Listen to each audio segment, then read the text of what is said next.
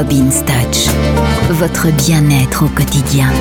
Voilà, eh bien aujourd'hui, nous allons parler déco. Parce que c'est l'automne et qu'on a envie de mettre un peu de couleur dans la maison. Alors on va acheter des colocates, on va acheter des potirons, des petits marrons. Et puis on va commencer à décorer un petit peu les meubles. Dans une coupe où il y avait des fruits l'été, eh bien on va mettre quelques colocates, un petit marron pour donner un peu des couleurs d'automne. Euh, qui vont servir qu'à décorer. Petits marrons qui serviront plus tard à faire de la soupe, de la crème de petits marrons, euh, de la confiture de petit marron, de la tarte de petit marron, bref, le petit marron sous toutes ses coutures. Mais je vous avais déjà donné l'année dernière une recette de petit marron aux châtaignes. Je pense que cette année, on en donnera une autre, on verra un petit peu.